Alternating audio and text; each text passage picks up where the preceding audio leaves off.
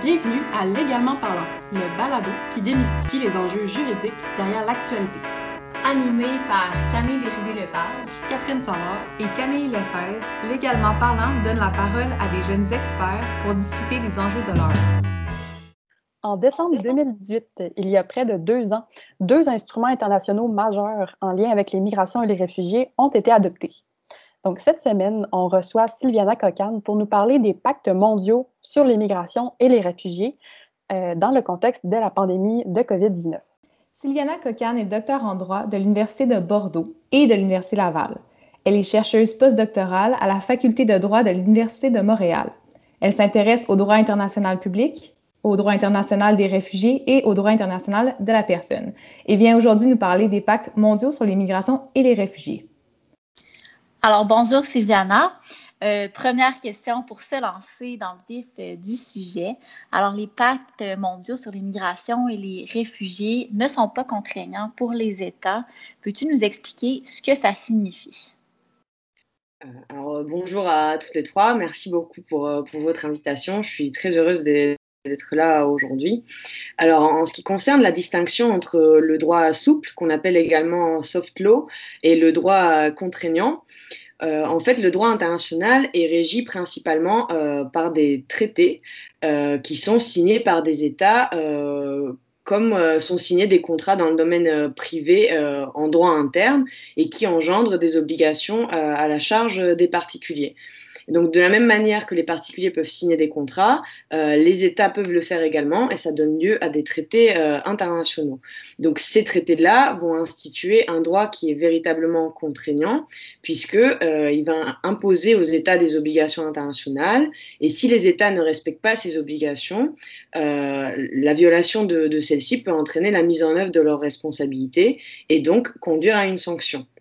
Et ce qui est important de distinguer, c'est le caractère obligatoire des règles, euh, c'est-à-dire le fait qu'elles puissent être transgressées en pratique, puisqu'il en est de même avec le droit national qui s'adresse aux citoyens. Donc, on entend souvent que le droit international n'est pas respecté, qu'il n'est pas effectif, mais il faut vraiment faire une distinction entre l'efficacité, l'effectivité du droit euh, et euh, le niveau de respect de la règle de droit, puisque celle-ci n'est pas forcément respectée en droit interne en toutes circonstances. Et face à ce droit international contraignant, on a euh, les, normes de droit international souple, donc les normes du soft law, qui sont des règles de droit, mais qui ne sont pas juridiquement contraignantes. C'est-à-dire que ces règles vont formuler des principes, euh, des lignes directrices, mais euh, elles ne vont pas être assorties de sanctions. Euh, elle vise à orienter les comportements, à susciter l'adhésion de leurs destinataires, mais euh, elle reste à la libre appréciation des États euh, qui peuvent décider de les mettre en application ou non. Donc la différence principale avec le droit international contraignant ou le droit rigide est que le défaut d'application du droit souple n'entraîne pas une sanction. Un exemple qu'on peut mentionner de droit souple euh, est la Déclaration universelle des droits de l'homme de 1948, qui a été adoptée dans le cadre des Nations Unies et qui n'est pas juridiquement euh, contraignante et pourtant, elle a servi de référence et de fondement à l'adoption de traités internationaux obligatoires en matière de protection des droits de la personne, notamment euh, la Convention européenne des droits de l'homme, la Convention américaine des droits de l'homme, euh, le Pacte international relatif euh, aux droits civils et politiques, pour n'en mentionner que quelques-uns. Et donc, euh, c'est pour ça qu'il est intéressant de se questionner sur les deux euh, pactes mondiaux sur les migrations et les réfugiés, qui relèvent euh, du droit souple, mais qui pourraient avoir un impact sur le long terme dans la gestion des migrations internationales. Super. Puis, quand on parle de ces deux pactes-là, en fait, est-ce que tu peux nous en dire un, un peu sur toute l'historique qui a mené à l'adoption de ces pactes-là? Euh, oui, alors euh, avant de, développer euh, l'historique de, de l'adoption de ces deux pactes, j'aimerais revenir sur le terme de migrants et de réfugiés. Alors, il n'y a pas de définition unanime du terme de migrant en droit international, mais globalement, selon l'Organisation internationale pour les migrations, le terme de migrant renvoie à toute personne qui va quitter son lieu de résidence habituel pour s'établir à titre temporaire ou permanent dans une autre région à l'intérieur d'un même État ou dans un autre État en franchissant une frontière internationale. Et les raisons de son établissement peuvent être, euh, peuvent être diverses. Il peut s'agir de motifs économiques, de motifs politiques, de motifs euh, humanitaires, de motifs environnementaux. Euh, et ce terme est générique, il englobe tous les migrants, qu'ils soient réguliers, irréguliers, qu'il s'agisse des travailleurs, euh, des étudiants internationaux et qui soient en situation de mobilité volontaire ou forcée. Le terme de réfugié est plus spécifique puisque euh, il, euh, il, est défini par l'article 1er de la Convention de Genève de 1951, qui est relatif donc au statut des, réfugiés et qui est un traité international contraignant. Et cette convention définit le réfugié comme une personne qui craint avec raison d'être persécuté du fait de sa race, sa religion, sa nationalité ou de son appartenance à un certain groupe social ou encore en raison de ses opinions euh, politiques. Et le réfugié est typiquement une personne qui se trouve en dehors euh, de l'État dont il a la nationalité et qui ne peut pas se prévaloir de la protection de, cet État. Ou encore, le réfugié peut être une personne qui n'a pas de nationalité. Et, euh, et, dans ce cas précis, on parle de personne qui est apatride, c'est-à-dire qu'elle ne relève de la protection d'aucun État. Et donc, ces personnes-là aussi peuvent avoir besoin d'une protection euh, internationale pour différents motifs de persécution. Et donc, si ma mémoire est bonne, en septembre 2016, l'Assemblée générale des Nations unies avait adopté à l'unanimité la Déclaration de New York pour les réfugiés et les migrants, donc euh, qui réaffirmait l'importance du régime international applicable et qui comportait un vaste éventail d'engagements de la part des États afin de renforcer et d'améliorer les mécanismes de protection des personnes. Donc,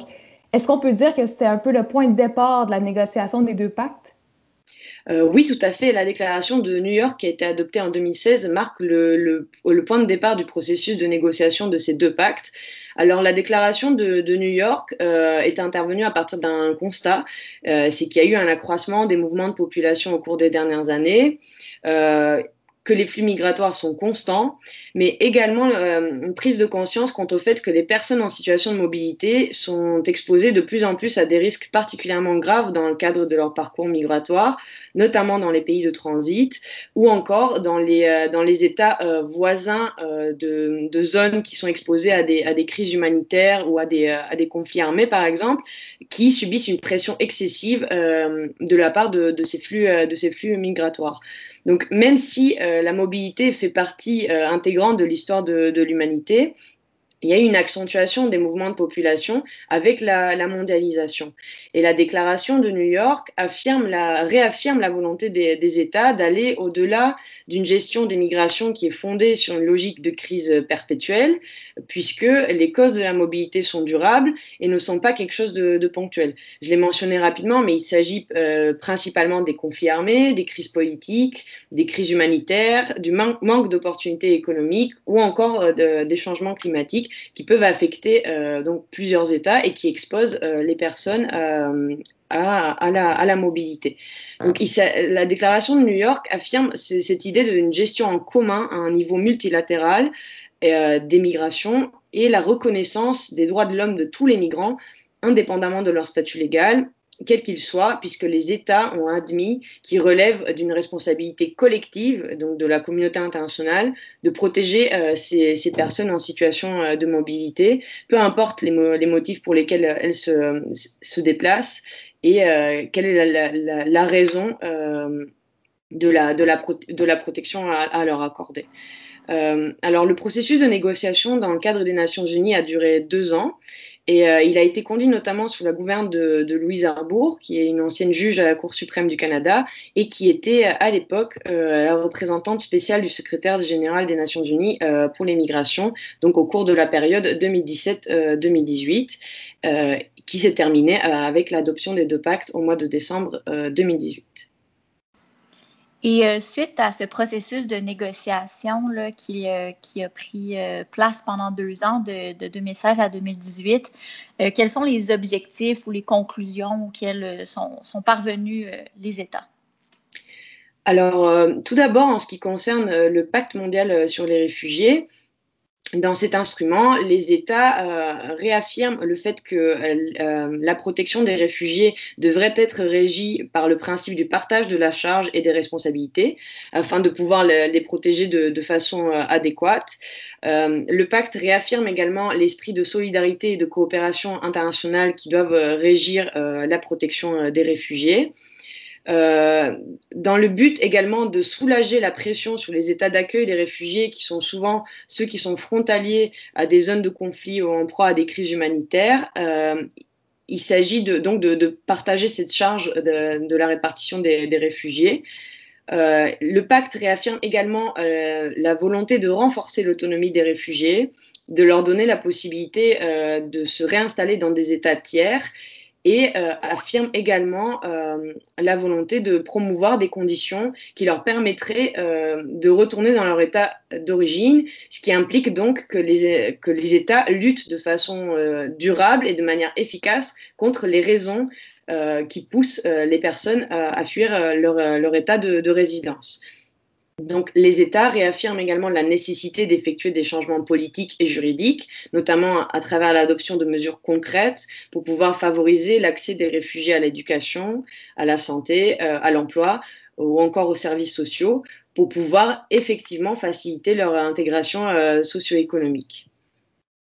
En ce qui concerne le pacte mondial euh, pour des migrations euh, sûres, ordonnées et régulières, qu'on appelle également pacte de Marrakech, euh, c'est véritablement le premier instrument international qui est multilatéral et qui a été adopté dans le cadre des Nations Unies en vue de définir euh, une approche commune dans, dans, tous les aspects qui se rattachent aux migrations internationales. Donc ce pacte mondial pour, pour les migrations est affirmé comme euh, l'occasion de renforcer la coopération internationale et de renforcer la, protection de, des migrants. Le pacte réaffirme également la nécessité de reconnaître les apports et les avantages de la migration euh, et également la contribution des migrants dans les communautés d'accueil et dans les communautés euh, d'origine. Il rappelle également euh, que les réfugiés et les migrants bénéficient des mêmes libertés fondamentales, puisque les droits de l'homme sont universels, indépendamment du statut euh, légal qu'a une personne euh, dans un État. Les, droits de la personne relèvent vraiment de la dignité et de l'intégrité de la personne humaine et non pas du statut migratoire.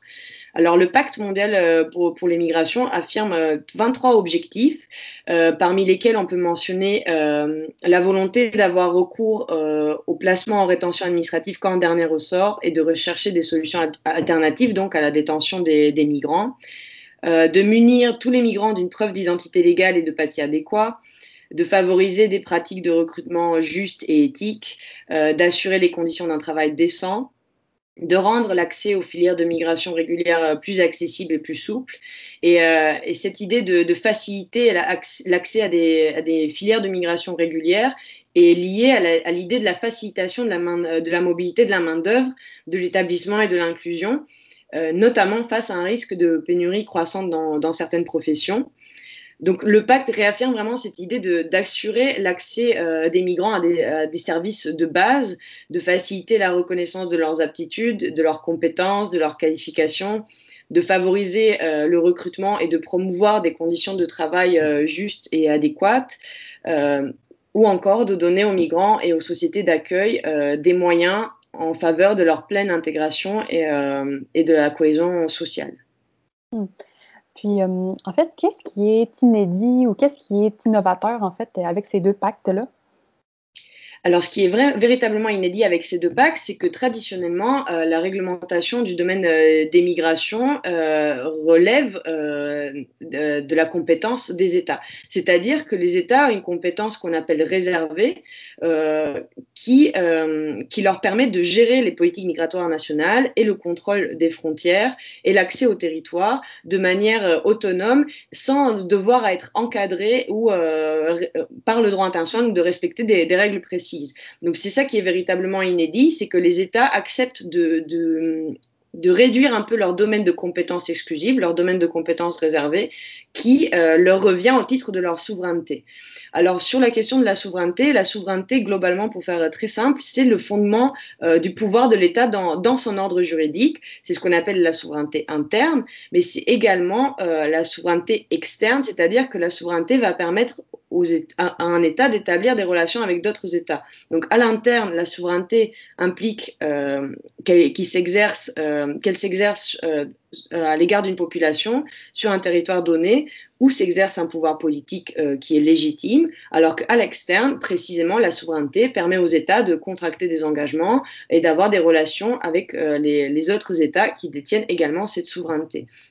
Donc les pactes réaffirment vraiment cette idée que les migrations euh, sont un problème global qui appelle donc des, solutions concertées et multilatérales, puisque les États ne peuvent pas résoudre euh, toutes les problématiques qui se rattachent aux migrations en, travaillant en autarcie et euh, de façon, séparée. Euh, alors, les pactes prévoient également un suivi de la mise en œuvre euh, qui est prévu sur une base régulière pour pouvoir évaluer les mesures qui auront été adoptées par les États euh, et en vue d'identifier des, bonnes pratiques qui pourraient servir d'exemple. Alors, le premier forum international des réfugiés, donc de suivi précisément de la mise en œuvre du pacte mondial sur les réfugiés, a eu lieu en décembre 2019. Euh, et le premier forum international sur les migrations euh, devrait avoir lieu au cours du premier semestre euh, de l'année 2022 euh, pour voir donc quelles auront, été les mesures mises en place par les États au titre des objectifs affirmés par le pacte mondial sur les migrations. Et pour revenir un peu au contexte actuel de la pandémie, quels sont les objectifs qui sont poursuivis par les deux pactes dans ce contexte-là, les mesures adoptées dans le cadre de la crise sanitaire que nous vivons actuellement? Oui, alors la gestion des, migrations internationales représente un, défi en soi, puisque précisément il s'agit d'arriver à, parvenir à une, réglementation multilatérale. Mais c'est vrai que le contexte de la pandémie et la crise sanitaire euh, qu'elle a engendrée euh, rajoute un défi supplémentaire. Alors, euh, initialement, ce qu'on constate, c'est que les mesures gouvernementales euh, qui ont été adoptées euh, pour lutter contre la propagation du virus et donc euh, endiguer la, la, pandémie ont été plutôt à l'encontre des objectifs affirmés par les, euh, par les deux pactes. Mais c'est certain qu'il faudrait avoir une approche sur le long terme et évaluer euh, qu'est-ce qui aura été fait sur, sur peut-être à terme en, en 2022 si on, si on, donne vraiment le, la date du, pro, du, premier forum international sur les migrations. Alors au niveau global, à compter du mois de mars 2020, on a assisté à une fermeture des frontières, à des restrictions de voyage, euh, à une suspension des procédures d'immigration, notamment aux États-Unis, euh, également à une suspension temporaire de la possibilité de déposer une demande d'asile, euh, y compris au Canada et en France. Également, les réfugiés ont été immobilisés dans des camps surpeuplés plutôt que relocalisés dans des États d'accueil. On a également vu un confinement strict des réfugiés dans des camps euh, comme le camp de Moria sur euh, l'île de Lesbos en Grèce, qui a, qui a brûlé suite à un incendie euh, récemment. Mais ces, personnes-là n'ont pas fait l'objet d'une relocalisation dans d'autres États. Mais il y a eu un nouveau camp qui a été construit dans l'urgence pour pouvoir les accueillir. On a discuté euh, donc des, mesures adoptées, des objectifs poursuivis euh, par les deux packs là, dans le contexte euh, de la pandémie. mais si on regarde plus précisément qu'est-ce que les États ont fait, par exemple le Canada, quelles sont les mesures qui ont été adoptées par le Canada puis qui, qui, qui suivent l'application de ces deux pactes? Alors au Canada, ce qui fait régulièrement la, la une des, des, journaux depuis le début de la pandémie, c'est la question de la régularisation des demandeurs euh, d'asile et des travailleurs euh, sans statut, ces personnes qu'on appelle les anges gardiens, qui sont donc des travailleurs essentiels, euh, mais qui peuvent être euh, bien souvent sans statut légal et donc qui ne bénéficient pas euh, des garanties du réseau de la santé euh, qui n'ont pas la possibilité de contester leurs conditions de travail, euh, ni leur salaire, et qui ont encore moins la possibilité d'adhérer à un syndicat, par exemple. Donc, à défaut d'avoir un statut migratoire régulier, ces personnes se retrouvent souvent dans une situation qui est particulièrement précaire et dangereuse, alors même qu'elles contribuent euh, de façon euh, essentielle dans leur communauté d'accueil. Alors, on entend euh, parler depuis depuis quelque temps d'un programme de régularisation des, demandeurs d'asile qui a été mis en place par le Québec suite à une entente conclue entre le gouvernement québécois et le gouvernement fédéral et donc qui viserait à prendre en charge la demande euh, de résidence permanente des demandeurs d'asile euh, de façon euh, facilitée et en la rendant plus, plus rapide. Euh, mais euh, on remarque que ce, dans ce programme, il y a déjà plusieurs critères euh, limitatifs quant à la facilitation de l'accès à la résidence permanente de ces demandeurs d'asile, qui sont des travailleurs essentiels puisqu'il y a des critères qui tiennent au domaine de travail ou encore au temps de travail minimum. Et il y a également la problématique euh, du respect de délais euh, raisonnables de traitement, puisque le programme n'a pas encore été euh, mis, en œuvre concrètement. Mais c'est vrai que le délai de traitement est aussi quelque chose qui est très essentiel lorsqu'il s'agit d'accéder à un statut migratoire permanent. Également, le, gouvernement fédéral a, annoncé euh, l'adoption d'une mesure temporaire donc, qui offre un voie d'accès à la résidence permanente pour les demandeurs d'asile qui travaillent dans, le secteur des soins de santé euh, durant la pandémie, euh, de, euh, durant la pandémie de, de Covid-19. Donc, c'est aussi euh, quelque chose à suivre dans les prochains mois. Euh, le problème qui se pose euh, est aussi celle des personnes qui sont sans aucun statut, euh, sans papier, qui travaillent dans l'économie informelle et qui n'ont pas accès à une aide économique comme la prestation canadienne d'urgence et également qui n'ont pas d'accès au au système de santé. Euh, on peut également évoquer au Canada la question des, euh, des, travailleurs étrangers temporaires qui occupent un poste dans un domaine essentiel comme l'agriculture, la santé, le transport ou encore les services d'urgence. Alors ces personnes ont fait l'objet euh, au mois de au, au printemps euh, d'exemption des, des, restrictions de voyage euh, en raison notamment de la pénurie de la main d'œuvre. Je pense particulièrement au domaine agricole. Mais euh, si ces personnes ont bénéficié d'une de, d'une exemption des restrictions de voyage, elles, ont, elles sont souvent exposées à des conditions de travail très difficiles, euh, rémunérées avec des salaires très bas et rencontrent également des, des problèmes quant aux conditions euh, d'isolement pour, euh, pour respecter la, la, période de quarantaine obligatoire. Et euh, également, ces personnes ont été exposées à un temps de travail excessif euh, puisque euh, cette année, les travailleurs étrangers temporaires en provenance notamment du, Mex du Mexique et du Guatemala ont été euh, moins nombreux. En ce qui concerne l'accès aux soins de santé, alors la RAMQ a mis en place plusieurs mesures pour permettre aux personnes de bénéficier de la couverture d'assurance maladie, malgré par exemple l'expiration de, de, leur carte. de leur carte. également, il y a un prolongement de, un maintien de la maladie pour les travailleurs étrangers temporaires au Québec qui aurait été mis à pied euh, par, euh, par l'employeur euh, et aussi couverture prolongée pour les personnes à sa charge. il y a également un maintien de la couverture pour les personnes en statut implicite. les personnes en statut implicite, c'est des personnes dont le permis de travail ou le permis de séjour, que ce soit un permis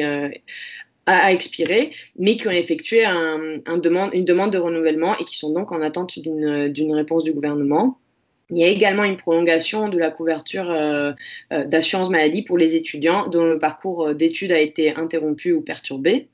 Et plus particulièrement en ce qui concerne les étudiants, euh, le gouvernement a prolongé les certificats d'acceptation du Québec qui expiraient du 30 avril 2020 au 31 décembre 2020 et ce qui a, qui a entraîné donc un prolongement de la couverture euh, RAMQ. Mais euh, au-delà du 31 décembre 2020, un nouveau euh, certificat d'acceptation euh, du Québec sera exigé et donc euh, ces étudiants devront se lancer dans d'autres procédures pour, pour renouveler leur, leur permis d'études. C'est vrai que par rapport à l'actualité, la pandémie serait peut-être l'occasion de procéder à une régularisation de toutes les personnes euh, sans statut en leur offrant, un statut légal euh, temporaire en vue de favoriser leur intégration socio-économique euh, et leur garantir l'accès à des droits de base comme le droit au travail ou à la santé. Donc il ne s'agirait pas d'effectuer de, de, une régularisation à l'aveugle, mais euh, sur la base de critères réalistes pour offrir euh, donc un statut légal à ces personnes en faisant bien sûr des exceptions, par exemple pour les personnes qui ont fait l'objet euh, de condamnations criminelles. Alors je pense euh, particulièrement à un article euh, qui a été écrit, à une contribution dans la presse de la part de Madame Louise Arbour et du professeur François Crépeau, qui est professeur en droit international des migrations à l'université McGill et qui plaide en faveur d'une régularisation généralisée de toutes les personnes sans papier et donc sans statut légal. Donc, on voit vraiment toute une panoplie de mesures qui ont été adoptées au Canada dans le contexte de la crise sanitaire euh, causée par le COVID-19. Euh, Peut-être pour conclure, regarder un peu qu'est-ce qui se fait ailleurs. Par exemple, pourrais-tu nous parler un peu des mesures qui ont été adoptées euh, en France, par exemple? Oui, alors en France, il y a eu récemment une instruction gouvernementale en vue d'accélérer et de faciliter l'accès à la nationalité française des ressortissants étrangers qui travaillent en première ligne, donc personnel médical, agent d'entretien, transport. mais des mesures concrètes sont toujours attendues. Également, la, la, lacune, euh, les lacunes de, de, cette annonce sont le fait, et le, la lacune de cette annonce euh, et euh, l'ignorance des, euh, des, travailleurs sans titre de séjour, qui peuvent quand même être des travailleurs essentiels et, euh, et travailler dans le domaine de la manutention, livraison, sécurité, aide aux personnes ou encore dans le domaine médical. Euh, une autre mesure qui a été adoptée, euh, une mesure concrète qui a été adoptée est euh, la prolongation de six mois de la durée de validité des titres de séjour. Euh, titre de séjour, c'est un peu comme un permis de travail, ça peut être un permis de travail, permis d'études, euh, des visas de long séjour ou encore des autorisations provisoires de séjour. si ces titres arrivaient à expiration entre le 16 mars et le 15 juin 2020, et cette prolongation a permis donc à ces personnes de bénéficier des droits sociaux et euh, d'avoir le, droit au travail. Euh, en France. Euh, il y a également les attestations de demande d'asile expirant en même date, donc entre le 16 mars et le 15 juin 2020, qui ont été prolongées de trois mois. Donc malgré ces mesures qui peuvent, peuvent, être, positives, euh, c'est vrai qu'on constate tout de suite leur portée limitée, puisque trois mois et six mois dans le contexte de la pandémie qui se prolonge, c'est très peu, euh, tout en sachant que il y a eu une suspension de la possibilité de déposer une demande d'asile entre le mois de mars et le mois de mai, et que la reprise du traitement des dossiers n'est pas intervenue euh, de, façon spontanée euh, sur décision gouvernementale, mais après une décision du juge administratif qui a enjoint euh, au gouvernement de reprendre le traitement des, des demandes d'asile. Et également, en ce moment, il y a toujours une fermeture de l'accueil général des réfugiés et des demandeurs d'asile pour prendre en charge leurs leur demandes. Super, bon, mais merci beaucoup. On va conclure là-dessus. Donc, euh, merci d'avoir été avec nous euh, aujourd'hui. Donc, euh, Sylviana Cocan, qui est euh, docteur en droit et chercheuse postdoctorale à la faculté de droit de, l'UQAM, de l'Université de Montréal, mon Dieu, pardon. et donc, ça a été un plaisir de t'entendre aujourd'hui pour nous parler des pactes mondiaux sur l'immigration et les réfugiés dans le contexte de la pandémie. donc, comme toujours, on, on invite les gens à nous suivre sur les réseaux sociaux. On est actifs sur Facebook, Twitter euh, et Instagram. Euh, donc, merci beaucoup d'avoir été avec nous. Puis, euh, on dit à nos auditeurs à la semaine prochaine.